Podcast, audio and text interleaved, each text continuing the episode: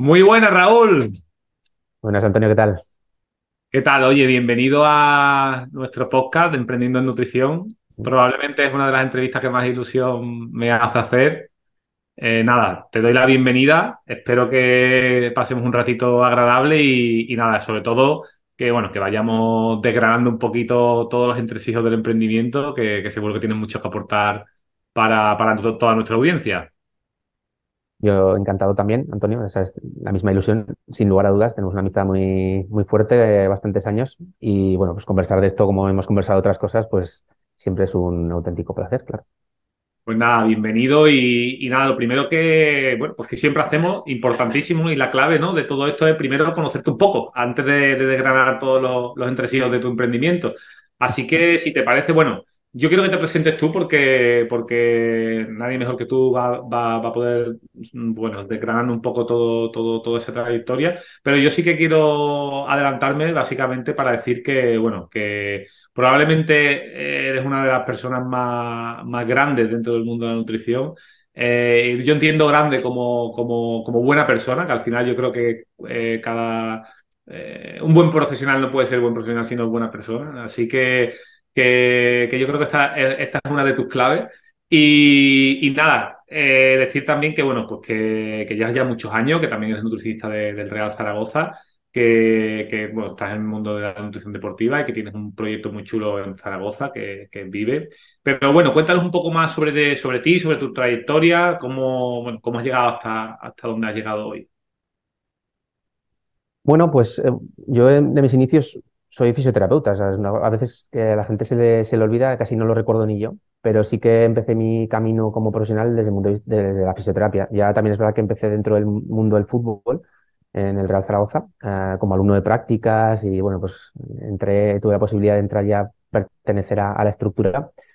Y un poquito más tarde, estoy hablando de 2005-2008 cuando hice fisioterapia, 2010-2014 es cuando hice nutrición atraído un poco por la idea de aprender cosas nuevas, siempre me había llamado mucho la atención el, tema de nutrición. Se dio una situación en la que, pues bueno, me podía organizar a nivel de trabajo y, poder estudiar, porque sí que es verdad que la carrera se hace en Huesca, Zaragoza-Huesca está cerca, pero lo suficientemente lejos a veces como para que durante cuatro años te cueste, te cueste un esfuerzo poder hacerlo. Pero bueno, eh, salió, salió todo aquello bien y poco a poco, pues de alguna manera me fui posicionando en el mundo de la nutrición eh, también quizá, pues bueno, dentro de ese boom que surgió hace unos cuantos años y en la que muchos tuvimos la suerte de estar ahí para, para poder eh, aprovecharlo, ¿no?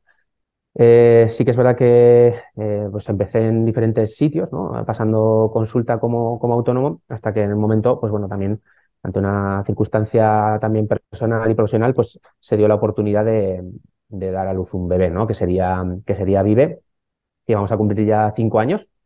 Eh, pandemia mediante, siempre lo digo, que un año ahí que se nos perdió, casi nada más abrir. Y bueno, eh, respecto a lo que es la, aparición dentro del mundo del fútbol, pues bueno, eh, como os decía, yo ya, estaba dentro de la estructura, así que es verdad que hubo un año en el que dejé la, entidad, también por un tema personal, y bueno, surgió también la oportunidad de que un entrenador llegó, plantó sobre la mesa la necesidad de que hubiera nutricionista y bueno, como ya pertenecía a la estructura, me conocían y, querían un poco que de alguna manera volviera, pues ahí, ahí aparecí. Así que nada, hasta, hasta hoy ya van a ser seis temporadas, no recuerdo, eh, que llevo ahí dentro del club. Más proyectos, pues bueno, eh, dentro de este, de este mundo que, no, que me rodea, pues me he ido encontrando también con, con personas que comparten un poco mi forma de, de ver las cosas, de trabajar. Y, y, hace bien poquito, hace cosa de seis meses, eh, pues bueno, fundamos una nueva empresa también enfocada al mundo de, la comida, eh, con food truck, eh, picnics para, para, equipos deportivos, empresas, bueno, estamos en ese proyecto también un poco avanzando y esa es un poco esa mini trayectoria que, que llevo durante, durante este tiempo espectacular. A mí una de las cosas que, me llama la atención de, bueno, de, vuestro, de vuestro proyecto, que además era una cosa que yo original, originariamente también tenía en la cabeza cuando monté la clínica en Cádiz, es el tema de que tenéis una, una cocina dentro de, vuestro centro. Cuéntanos un poquito cómo, cómo estructuráis, porque, bueno, entiendo que vosotros estáis dando servicio de, de fisioterapia, estáis dando servicio de nutrición, creo que también de psicología. Y aparte tenéis eh, esa cocina. Cuéntanos cuál ha sido eh, un poco tu idea eh, desde que abristeis el centro ¿no? y montasteis esa cocina y todas esas ideas que tenías originalmente hasta, hasta realmente hasta el día de hoy, cómo habéis desarrollado esos proyectos, porque creo que es interesante también que podamos un poco valorar también esa parte del negocio que quizás no es tan común, pero, pero por lo menos es muy atractiva. Cuéntanos un poquito cómo, cómo, cómo fue eso. Sí, realmente esto es un poco la idea loca de mi cabeza, del proyecto. También comentaros que en Vive yo no soy el único socio responsable, sino que estoy con otra persona que es fisioterapeuta, que compartió conmigo años de carrera. Y, bueno, dentro de lo que es el, mundo del centro interdisciplinar, ¿no? en el que, como decías, hay fisioterapeutas, nutricionistas, psicólogos, entrenadores, bueno, el hecho de plantear algo diferente nos, nos parecía, me parecía atractivo y a mi socia le pareció igualmente atractivo porque, bueno, pertenece a otro mundo, con lo cual a todo el mundo, a todas las personas que le cuentas un poco la idea, le resulta algo muy interesante. Eh, la idea inicial era eso, un poco reforzar el consejo nutricional eh, con la parte más, más práctica de lo que podía ser el, trabajar en una consulta y también abrir un poco eh, la cocina al público general, ¿no? No tienen por qué venir aquí a seguimientos ni, ni pertenecer a lo que sería la parte del fondo. ¿veis, la cocina? Pues detrás de la cocina están las consultas. Eh, pues eso, gente de la calle que simplemente quisiera venir a pasar un buen rato con nosotros, aprender recetas saludables y educarse de alguna manera eh, desde otro punto de vista. Eh, sí que es verdad que la idea inicial del consejo nutricional fuera de la consulta cuesta mucho, porque al final el, el poder plantear sesiones en un entorno diferente, como puede ser una cocina, con todo lo que ello supone de inversión de tiempo eh, y costes al final, pues sí que quizás sea algo que a la gente se le pueda escapar un poco más de, sus posibilidades, ¿no? Hemos tenido algún caso, pero cosas muy, muy puntuales. Pero sí que es verdad que la otra parte, la parte educacional, ¿no? Educativa del proyecto, de decir, bueno, planteamos cursos enfocados al mundo de salud o incluso en su día, justo después de la pandemia, desarrollamos una especie de escuela de alimentación en la que la gente venía regularmente cada tres semanas y se le iba dando algún tipo de, formación, en algunos momentos teórica en, el entorno de la cocina, otros ya con la parte práctica. Eh, fue algo chulo que la gente yo creo que recibió como algo muy, muy positivo, muy interesante. Pero bueno, que quizá tenga también un recorrido corto, ¿no? Es decir, o tienes un volumen de personas que están muy interesadas en el tema y se apuntan ya de manera regular, o simplemente cuando esa gente ya ha venido y ya ha satisfecho un poco todo su interés, pues ya te quedas sin ese volumen de gente sobre el que volver a, volcar el proyecto, ¿no? Entonces eso, eh, sí que es verdad que es una parte muy chula, muy interesante, muy, que nos diferencia mucho como proyecto y que en muchas ocasiones también mm, nos ha abierto las puertas del exterior, es decir, hemos podido ir a congresos, hemos podido ir a jornadas que nos han invitado por el tema de la cocina. Creo que eso es lo realmente también interesante y que eh, no se ve o no se mostraba sobre el papel del inicio cuando generamos el emprendimiento de, la cocina.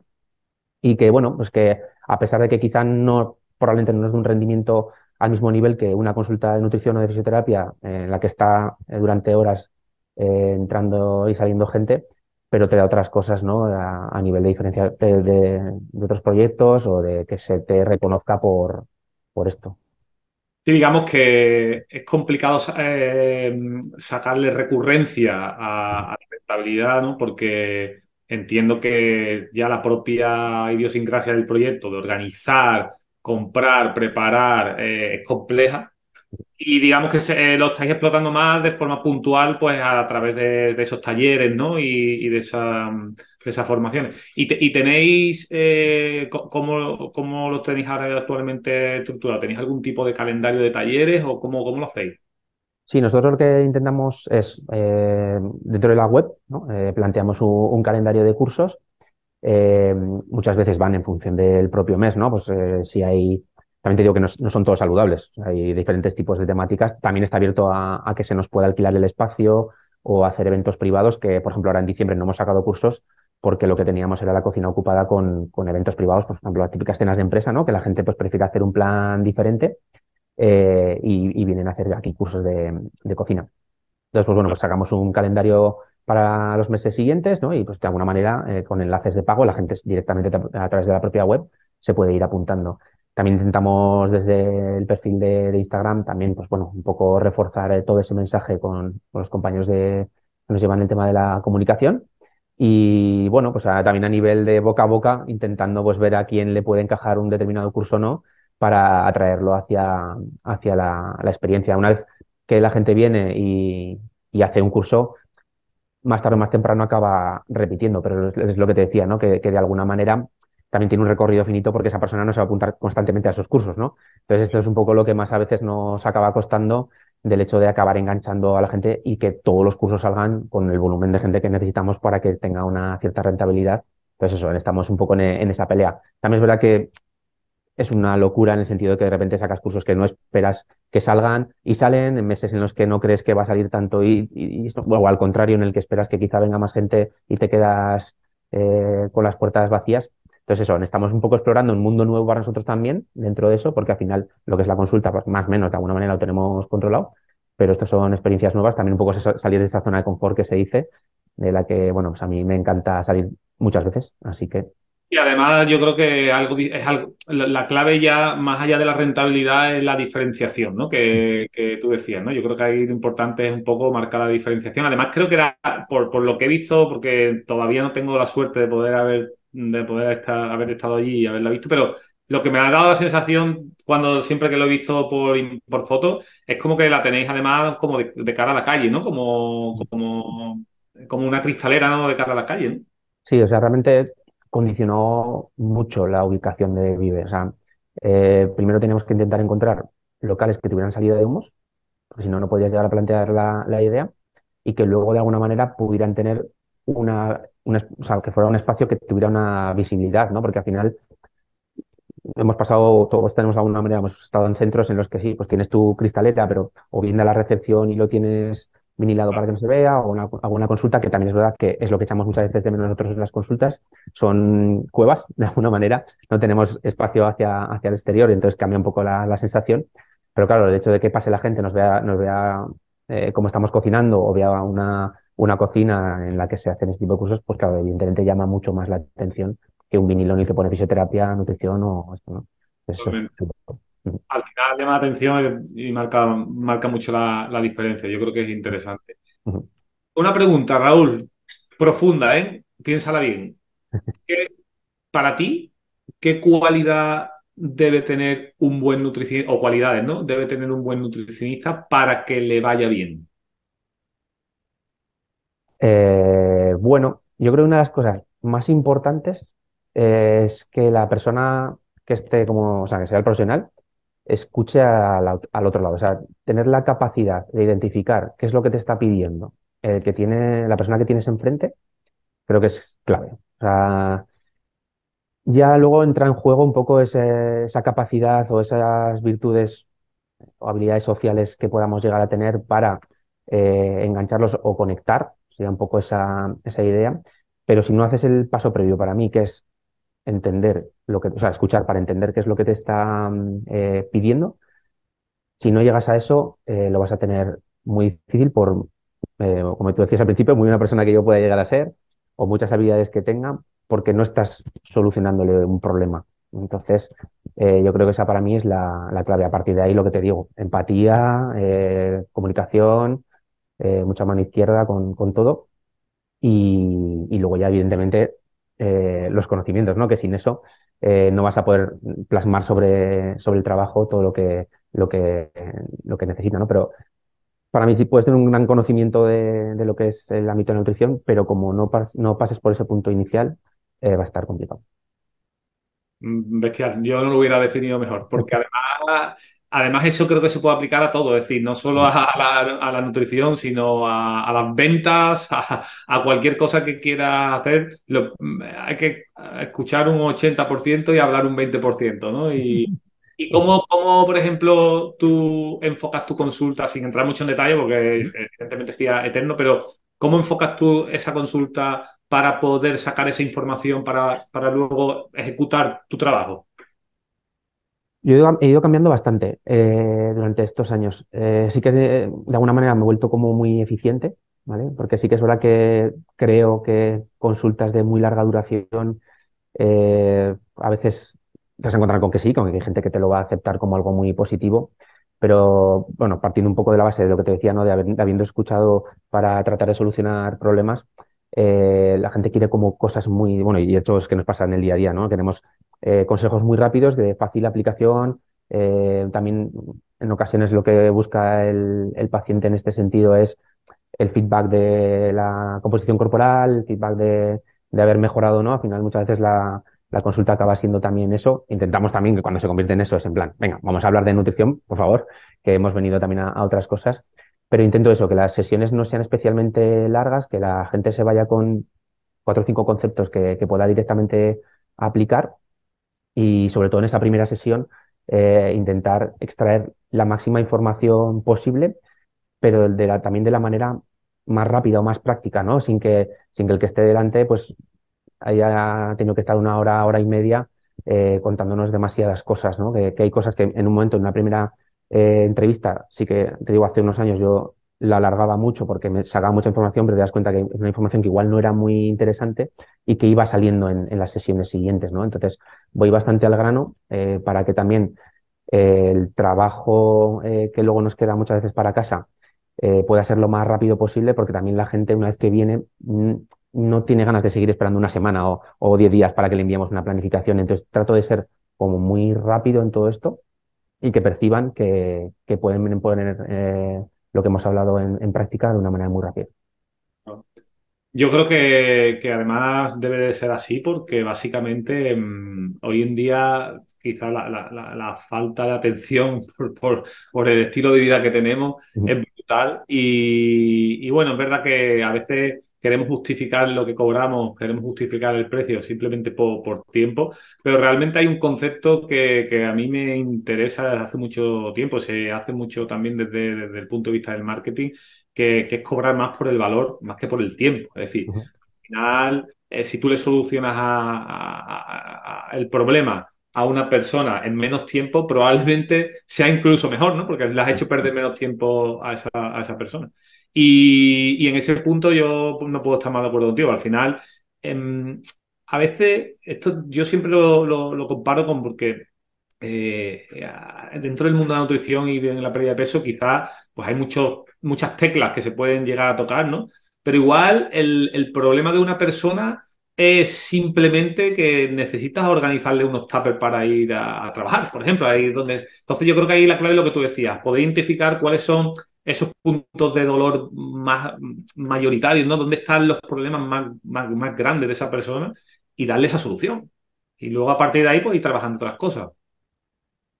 Sí, o sea, es un poco lo que, lo que comentas, ¿no? Desde el, estilo de vida actual es, es el que es. Y, y, eso, intentar, yo siempre digo un poco, creo que más allá de educar a la gente en materias de nutrición, eh, educamos a la gente a organizarse. Si la gran parte de, los problemas que nos vamos a encontrar en consulta es una falta de organización o una incorrecta distribución de, lo que están haciendo. Pueden estar haciéndolo perfecto, salvando que igual no lo hacen el día que tienen que hacerlo. Con lo cual, pues eso, el hecho de organizarles siempre como que les ayuda de primeras.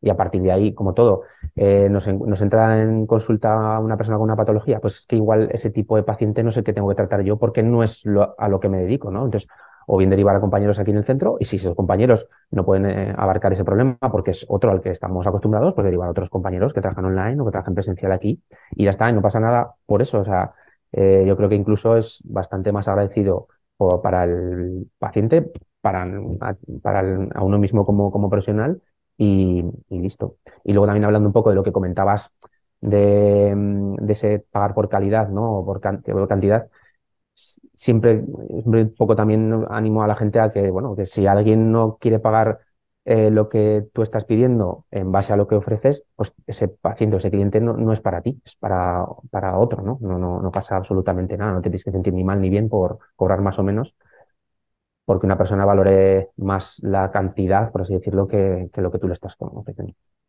Totalmente.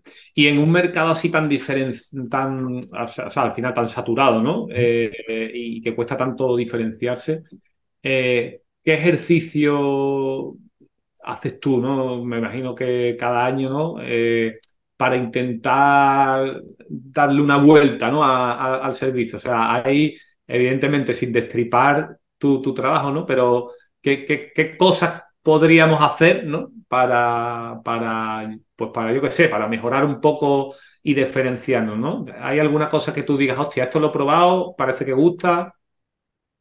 Y, por ejemplo, algo que sí que va a costar algo, o sea, tiempo de inicio, pero que luego siempre tienes en la mano es eh, tener el mayor eh, material posible de, como recurso, ¿no? Es decir, eh, en, en, esta eficiencia que yo te he comentado un poco, dentro de lo que vosotros, por ejemplo, nos vino muy bien la pandemia para generar documentación que de alguna manera el paciente pueda llegar a tener y que te acabe también quitando de alguna manera el trabajo, ¿no? Es decir, típicas tablas de intercambios de alimentos, de grupos de alimentos, de platos de la aleta, o todo este tipo de documentación que muchos tenemos. Por cierto, tengo tus platos de la aleta que voy repartiendo por el mundo entero. O, compañeros que tienen recursos que podamos utilizar, yo creo que al final son herramientas que son de, de obligación en cuanto al día a día eh, en eso. Más allá de, esto, pues como te digo, hemos intentado mil cosas ¿eh? con respecto a la cocina, con respecto a, materia de educación. Y eso siempre ha costado un poco. Es decir, eh, sí que es verdad que a nivel personal, pues he intentado seguir un poco siendo yo en lo que es la consulta, que creo que también, pues eso, un poco a la gente le, le gusta, le atrae pues ese trato más cercano y demás. Y sobre todo, más allá de esto, movernos mucho, ¿no? Eh, a veces cuesta salir de la consulta para dar una charla, una formación, que a veces me acaba sacando un rendimiento si piensas en horas, eh, etcétera. Pero bueno, que de ahí pues te abres el abanico, te conoce mucha más gente, que aunque luego igual no eres tú la persona que los va a llegar a tratar, son compañeros del centro, pero que, que, que al final el emprendimiento es un poco eso, ¿no? Hay que pensar de alguna manera que somos empresas andantes, ¿vale? Aunque sí que es verdad que resulta muy frío a veces el, hablar de clientes, pacientes o, de empresa o de rendimiento económico de una sesión, pero es así. O sea, la parte idílica de la, parte emocional de, tratando con gente la estás cumpliendo porque estás ayudando a solucionar un problema, pero por otro lado también tienes que mirar hacia lo que te genera de rendimiento porque todo hay que pagarlo de alguna manera. Entonces, como al final no hay que sentirse mal por cobrar tu trabajo. Al final, oye, el que te cambia una tubería, pues también te, te cobra por ello, ¿no? Y al final, eh, bueno, pues eso, al final te está dando un valor, ¿no? Que tú no, no, no, sabes ah, solucionar. Y, en ese síndrome del impostor o, en esa... Eh, porque quizás eso, hay a veces un, poco de, controversia, ¿no? En cuanto a, a la parte de la transacción económica. De hecho, a mí siempre me ha costado mucho el tema de cobrar, es decir, pero cobrar físicamente una vez que termina la consulta, poner la mano para que te den el dinero, ¿no? Es como que siempre me ha parecido muy, muy violento. De hecho, por eso, por ejemplo, nosotros en la clínica, desde casi el principio, yo tuve una figura de, de una persona en recepción que hiciera ese trabajo, ¿no? Porque, porque, porque me parecía muy violento el, el, coger el dinero. O sea, te atiendo, te ayudo, pero, y luego te cojo el dinero. Pero, pero no hay que sentirse mal. O sea, al final, eh, evidentemente, cuando empezamos a emprender, no vamos a poder poner una persona de administración en la recepción y, y no hay que sentirse mal. Y luego, siempre incluso hay estrategias para, si uno se siente mal haciendo eso, eh, minimizarlas, ¿no? por ejemplo, pues cobrar por, por, por, internet, ¿no? O sea, tener una pasarela de pago o tener, eh, cobrar por Bizum, yo que sé, mil, mil, historias, ¿no? Que se podrían hacer, ¿no? Pero, pero sí que es verdad que, que ahí estoy de acuerdo, tío. Al final, eh, el tema este, bueno, pues al final va un poco en este sentido. Y, y, y ahora te has abierto tú ese melón de aprovecho que decía el tema de darte a conocer y tal. ¿Qué estrategias has probado? Porque, por ejemplo, ya eh, entiendo por lo que has comentado que la parte de redes sociales la tenéis delegada en un tercero, en una empresa. ¿Qué estrategias habéis probado? Y porque, claro, hemos empezado por el final, que es dar el servicio, pero lo más importante es cómo llevamos a la gente a la puerta de, de la consulta, ¿no?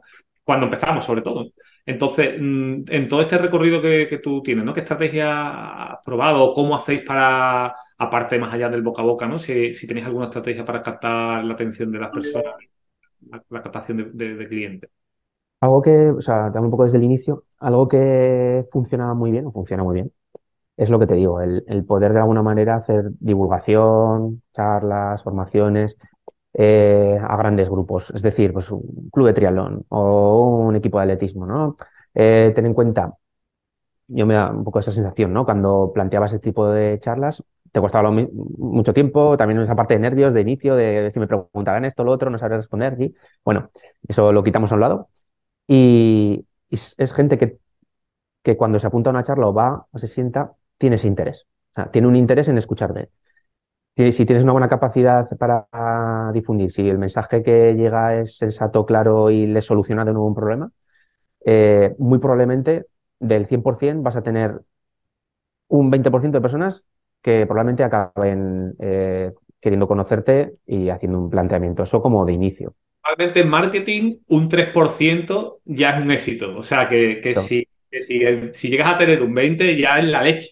¿Sabes? O sea, pensar un poco en, eso, ¿no? Que, es gente que va a tener ganas de, escuchar. Si han ido hasta ahí para escucharte, incluso si han pagado algo por entrar ahí, eh, tienes prácticamente casi el trabajo, el trabajo hecho. Eh, luego, sacando todo esto de, divulgación, charlas, etcétera, eh, nosotros lo que, lo que, decíamos, ¿no? Un poco, tenemos la parte de la comunicación, la tenemos externalizada en una empresa. Eh, ¿Por qué? Pues porque el día a día nuestro nos impide, de alguna manera, el, poder hacer esa divulgación de, a nivel de redes sociales, esa comunicación, esa venta, eh, tal y como nos gustaría. Primero, porque no tenemos los conocimientos, eh, porque no tenemos la capacidad muchas veces de, tener un orden en cuanto a publicaciones y ese, y ese tiempo te lo roba, ¿no? ¿En qué medida nos ha generado eso clientes? Podría decirte que no lo tengo del todo controlado, ¿vale? Sí que es verdad que nosotros en, la primera vez que vienen, pues podemos preguntarles y dejarlo escrito como nos has conocido por redes sociales o no, pero de una manera eh, pasiva, por así decirlo, más o menos acabas sabiendo cómo te, te, han conocido. Lo que acaba funcionando, por muy poco dinero que cueste, es el boca a boca. Tu trabajo es lo que hace de alguna manera que, que la gente vuelva o que te recomiende. Te pongo un poco el ejemplo de nutrición fisioterapia. La fisioterapia, por ejemplo, para que una persona te dé mi sensación, para que te acabe recomendando, tiene que darse tal, tal situación que eh, te pregunten, o, sea, que tú digas, ostras, estaba mal de, del tobillo, pues ahora estoy bien. Pero la nutrición al final, como suele venir acompañada de un cambio físico, no hace falta que digas nada. Eh. Entonces, es una valla publicitaria de alguna manera eh, que tu trabajo se vea reflejado en una composición corporal o incluso en, hablando de rendimiento deportivo en un determinado resultado. Sí, no, no, pero, como la pérdida de peso no hay nada. Es decir, es tan simple como que la persona no tiene que decir nada. De otra manera, en fisioterapia es como plan. Publicitaria con, con, patas, como tú dices, eso es brutal porque una persona que pierde 10 kilos, todo el mundo va a preguntar qué has hecho, ¿no? Exacto, exacto. Entonces, y todo el mundo, de alguna manera, quiere estar como esa persona. Es un poco así, ¿no? De, de alguna manera en su, en su vida, que o estar mejor de salud, eh, mejor de composición corporal o mejor de rendimiento deportivo. Entonces, eso no tienes que publicitar nada. Entonces, es lo que te digo, ese boca a boca tan simple como, como puede ser esto. Luego sí que es verdad, pues nosotros como centro estamos promocionando fisioterapia, nutrición, entrenamiento personal. O sea, eso, eh, llevarlo a nivel personal sería imposible. Quizá un perfil más de una consulta de nutrición puede ser que sea más simple, depende de lo que quieras comunicar. Entonces, también es verdad que si tienes un perfil abierto de tu centro o de tu empresa, creo que tiene que ser, o sea, tiene que estar bien. O sea, no, no, no, no puedes decir alguna cosa cada cuatro meses o es que eso no tiene, no tiene valor. Entonces, bueno, pues nosotros desde el inicio ya una parte de los ingresos van para allá y, estamos muy contentos porque muchas de las personas que vienen aquí nos acaban conociendo por ahí o ya la gente bichea, dice, bueno, pues me han recomendado y miro a ver quiénes son, cómo son, qué transmiten, si me encaja o no me encaja y esa es un poco al final tu imagen al mundo. ¿Pero hacéis, por ejemplo, pagáis por publicidad o no? Yo creo que hemos hecho una vez, un par de veces, eh, pago por publicidad y el resto simplemente hemos ido haciendo publicaciones. ¿eh? O sea, realmente tampoco la inversión extra de todo eso no la hemos explotado aún. Estamos ahí un poco bueno, eh, la por eso cosas que no comenta, pero seguramente la tengáis también planteada, que son muy importantes. Por ejemplo, entiendo que, por ejemplo, tendréis vuestra ficha de Google My Business, ¿no? Vuestra ficha de...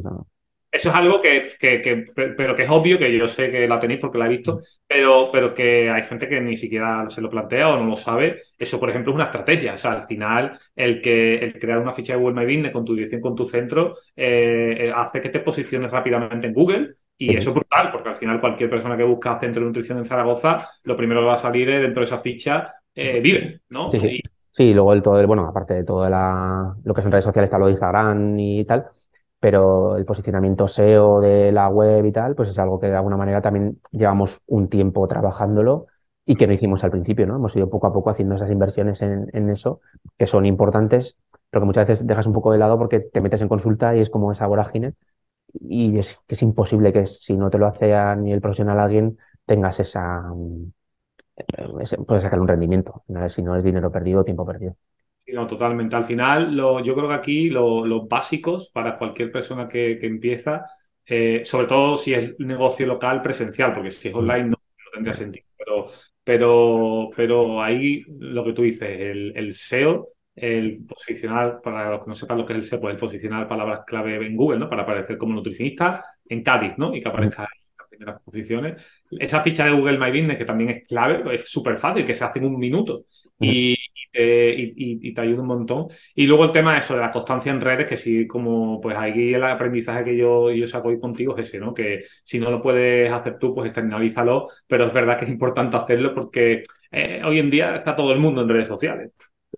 Es así. O sea, yo, por ejemplo, eh, mi perfil personal, eh, yo siempre digo, yo no llego a entender cómo hay gente interesada en seguirme, pues porque al final acabo publicando pues cosas de punto de vista personal, o una foto en el fútbol, o, o de alguna charla que damos. O sea, yo tampoco soy un perfil que esté divulgando, ¿no? Pero bueno, sí que es verdad que intento de alguna manera aprovecharme, comillas, ¿no? Eh, de los compañeros que, que divulgan eh, para ir compartiendo pues, eh, publicaciones de ellos que son geniales. Es, decir, es perfecto. O sea, no, no, no, puedo publicar nada mejor que lo que hacen, que lo que hacen ellos. Nos sirve un poco a nosotros para generar ese pequeño contenido que la gente, pues de alguna manera, en nuestros perfiles pueda sentir cierta atracción para seguirnos y que de alguna manera a ellos también les interesa eh, porque acaban teniendo una vinculación con, con, esos perfiles ya mucho más divulgativos, ¿no? Entonces, bueno, esta, esta red que se genera entre compañeros que estamos más en el campo, otros que necesitan más la divulgación y tal, pues creo que es muy interesante ¿no? y que hay que aprovecharla.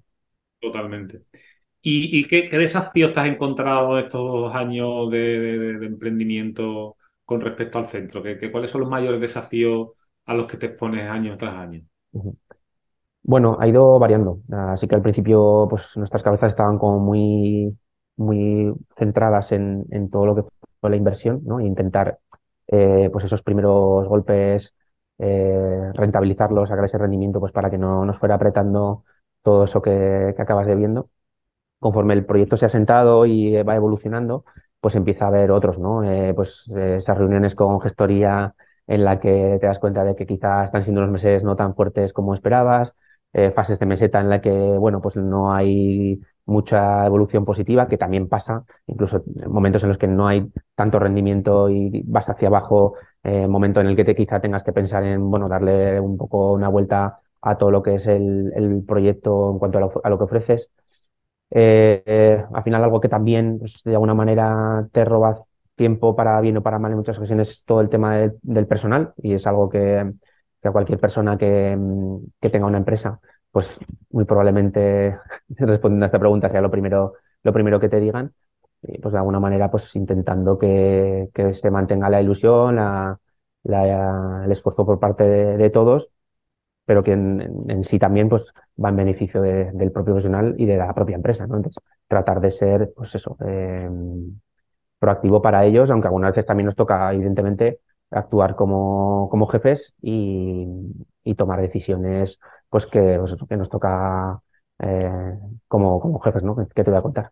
igual no son tan agradables, pero son por el bien del proyecto, evidentemente. Pero yo creo que ahí algo eso también, en el tema de la creación de, o, en la gestión de, equipo, ¿no? Que quizás sea uno de los desafíos más complejos a la hora de emprender este tipo de negocio, porque una vez que, que uno crea la marca y, bueno, tienes ahí a la gente enganchada contigo, el, poder delegar en, un en una segunda persona y, que, bueno, que esa gente no, no, pregunte por ti, ¿no? Sino que, que, al final, yo creo que ahí es donde está la, la, bueno, pues la gran piedra, ¿no? De, toque de, cómo cambiar, porque además es como que es la gran duda de, todo el mundo, ¿no? De cuando, cuando emprende, ¿no? De, pero bueno, es que si la gente pregunta por mí, ¿cómo, cómo voy a derivarlo, ¿no? ¿Cómo voy a...?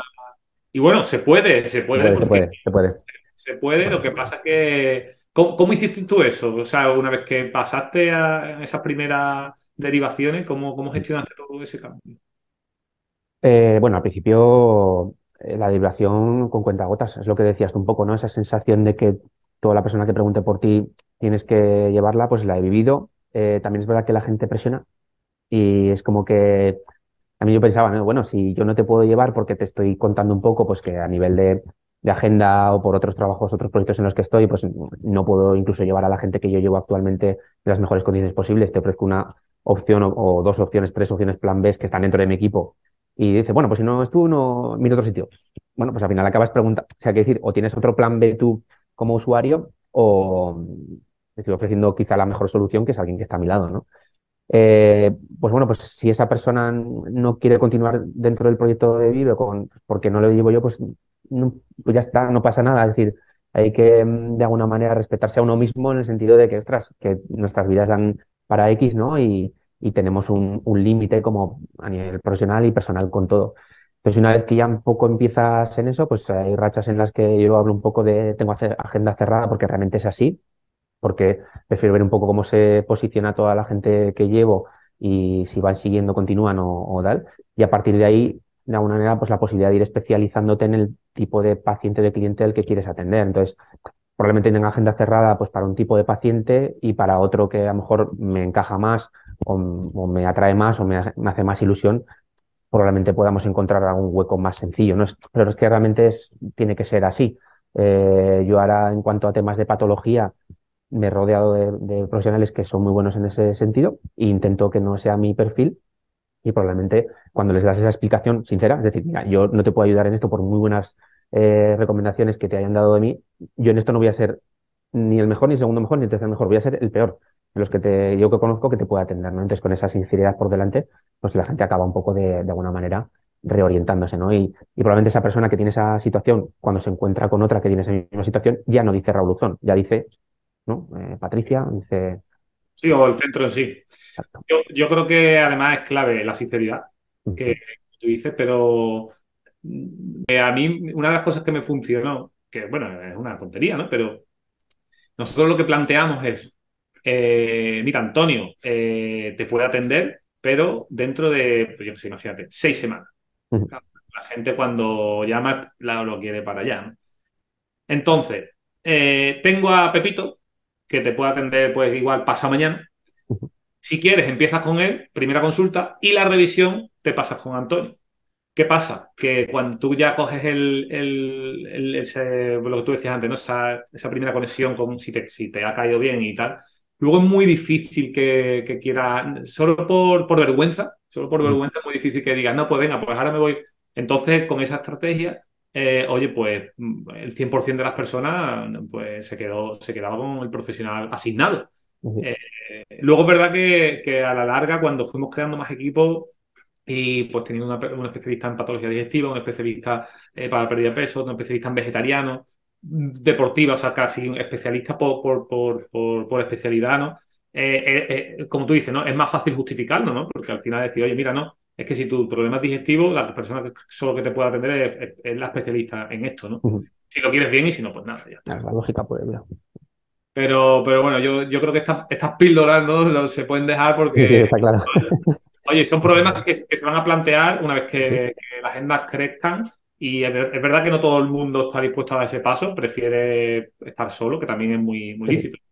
Todo lo que sea complicarse la vida, al final, eh, bueno, pues eh, son marrones, pero, pero bueno, pero, pero está bien. Yo creo que esto, para, para todos los que quieran complicarse la vida, pues estas píldoras yo creo que le van a venir bien. Bueno, y para, y para ir ya concluyendo, que no, no te quiero robar más tiempo, em, a ver, Raúl, consejos para emprendedores.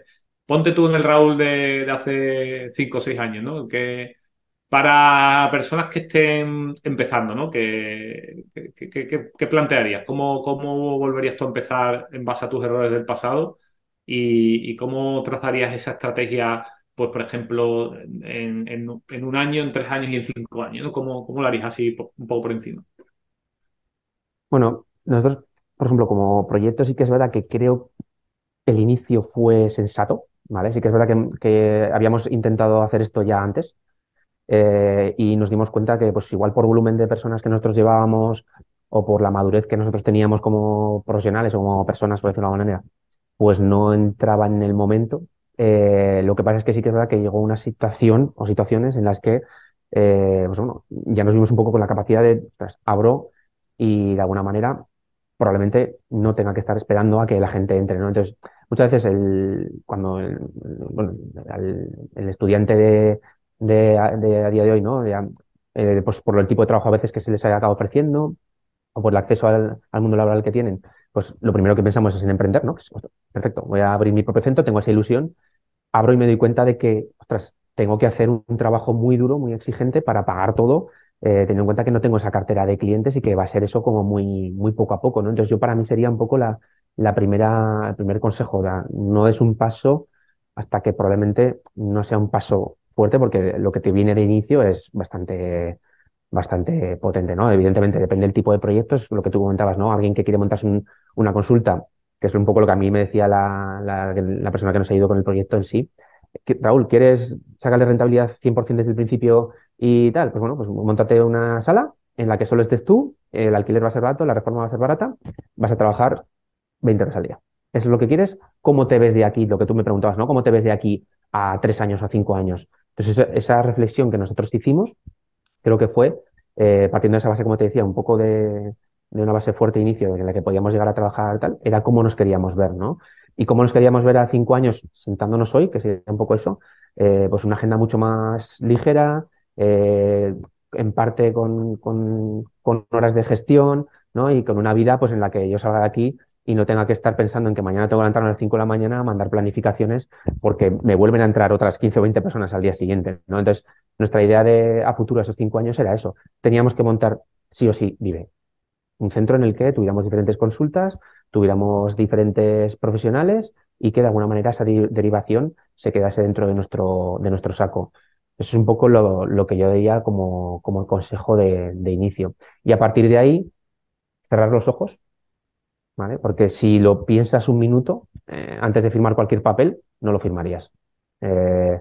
Has dejado dos o tres cosas que has pasado por encima, pero yo quiero recalcarlas porque creo que son importantes. Es decir, antes has dicho el tema de pagar deudas.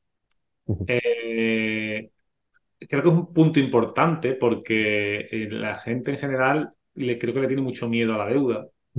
Y, yo creo que si, lo si yo también lo pusiera un poco en, retrospectiva y, analizar un poco lo que yo he hecho hasta llegar hasta el día de hoy, yo creo que sería un poco eso. Lo primero, lo que decías, ¿no? Oye, eh, mira, mm, si no, no te lances a un centro directamente, eh, oye, ponte a pasar consulta, invierte en ti, solo tienes que poner tu tiempo, ponte a pasar consulta por lo que hiciste tú, lo que hice yo. Ponte a pasar consulta en el centro de fisioterapia de Pepito, en el gimnasio de Manolito, o en la policlínica X, ve cogiendo cartera de, de, de, cliente, de paciente y experiencia.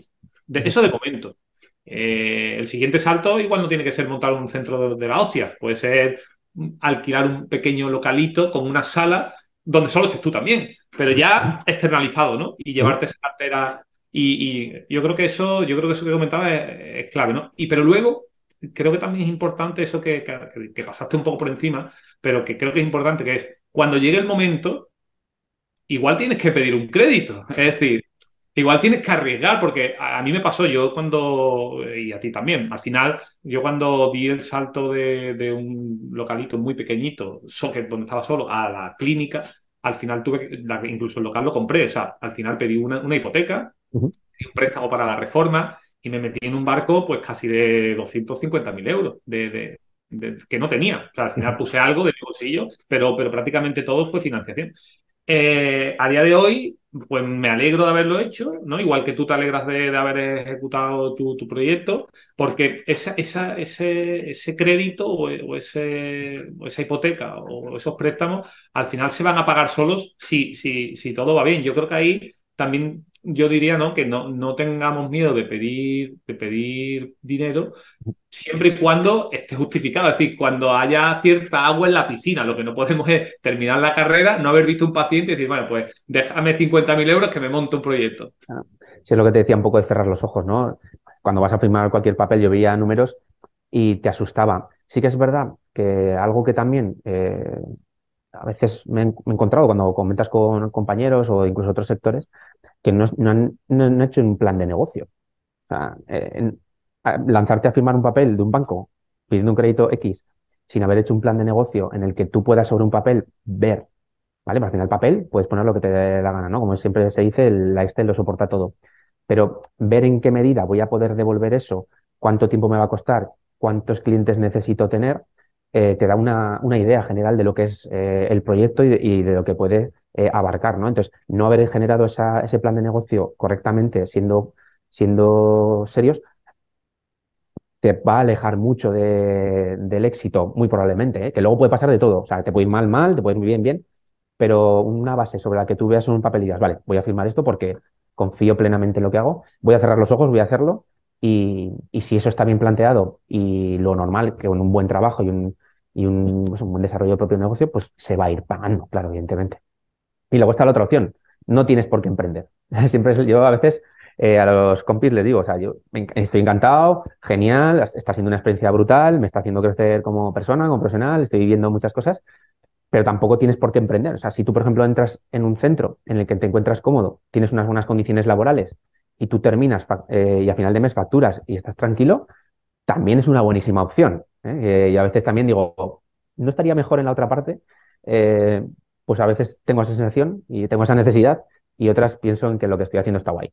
Entonces, pues bueno, que a veces nos metemos en la cabeza que todo el mundo tiene que tener su centro y su proyecto personal y a veces eso no tiene por qué ser el final de, de nuestras carreras. Totalmente, al final es, es, lo que hablamos, ¿no? Depende de, de, del, del, nivel que uno quiera tener, no, no, económico, sino de problemas. Yo siempre lo digo porque cuanto más nivel de problemas quieras tener, pues, pues mayor tendrás que, tendrá que ser tu grado de emprendimiento. Pero, pero bueno, es cierto que a, a mí lo que sí me, me, me, preocupaba cuando empecé con todo esto, que yo creo que, que, es el gran problema de nuestro, de nuestro negocio, es el tema del autoempleo, ¿no? Es decir, al final, a, a, a mí, yo el emprendimiento fue algo natural por el hecho de decir, ostras, es que si me pongo malo tres meses no cobro. Entonces fue algo como que decir, oye, hay que plantear una estrategia para que yo pueda estar Oye, ya no es ni siquiera vivir la vida e irme tres meses a Tailandia, que no lo he hecho nunca, sino es, oye, un plan B por si se me rompe una pierna. Y, y, y estás de baja, eh, porque eso yo lo vi muy claro cuando me fui de, de, luna de miel, que estaba empezando, me fui un mes a Tailandia y dije, bueno, pues me fui, me dolió, porque es que entre los gastos del viaje y la falta de ingresos, dije, aquí hay algo que no me cuadra, aquí hay algo que, aquí hay algo que hay que solucionar aquí al futuro para que esto no, no, no, pase, ¿no? Pero es verdad que, que bueno, que, que, que, esto es como todo. Cada uno se tiene que poner el nivel de donde, donde considere oportuno. Uh -huh. Y yo creo que, bueno, que con toda esta charla, pues la gente algo va a aprender, eh, con algo se va a quedar. Y evidentemente, pues lo que podamos ayudarle, pues yo diría que, bueno, que podéis escribirnos por redes, que, que a Raúl lo encontráis también por, por Vive, por Raúl Luzón. Eh, a mí podéis escribir lo que os dé la gana también para preguntarme. Y nada, Raúl, yo te doy las gracias porque ha sido un ratito maravilloso. Yo creo que esto va, a servir mucho para, toda esta, inspirar a toda esta gente que, quiera, que quiera emprender. No sé si quieres comentar algo más por, por, por finalizar. Nada, pues eso, encantado de haber un poco puesto sobre el, sobre el papel cosicas. Eh, lo mismo, pues también abiertos a cualquier problema o duda que tenga la gente que nos está escuchando, pues darles nuestra experiencia, porque no tenemos otra. Según el momento en el que estemos, te responderemos una cosa a otra. También es verdad que, que el emprendedor hay que pillarlo con buen pie, pero eso, que pues, animando a todo el mundo a que tenga un poco proyectos, que tenga ilusión, que tenga ganas de esto, porque también a veces es algo que suele costar encontrar, que eso es una cosa muy casi que ya escasea. Así que aquellos que tengáis esas ilusiones o esos proyectos en la cabeza, no, no los cerréis en banda, pero bueno, que encontrar el momento también para, para sacarlos adelante. Pues nada, Raúl, muchísimas gracias por tu colaboración, por tu entrevista y espero que nos veamos pronto físicamente para darnos un abrazo. Cuando, cuando quieras me bajo para allá, que es más, hace mejor tiempo que aquí. Muy bien. Nada, muchísimas gracias, Raúl. A ti. A ti.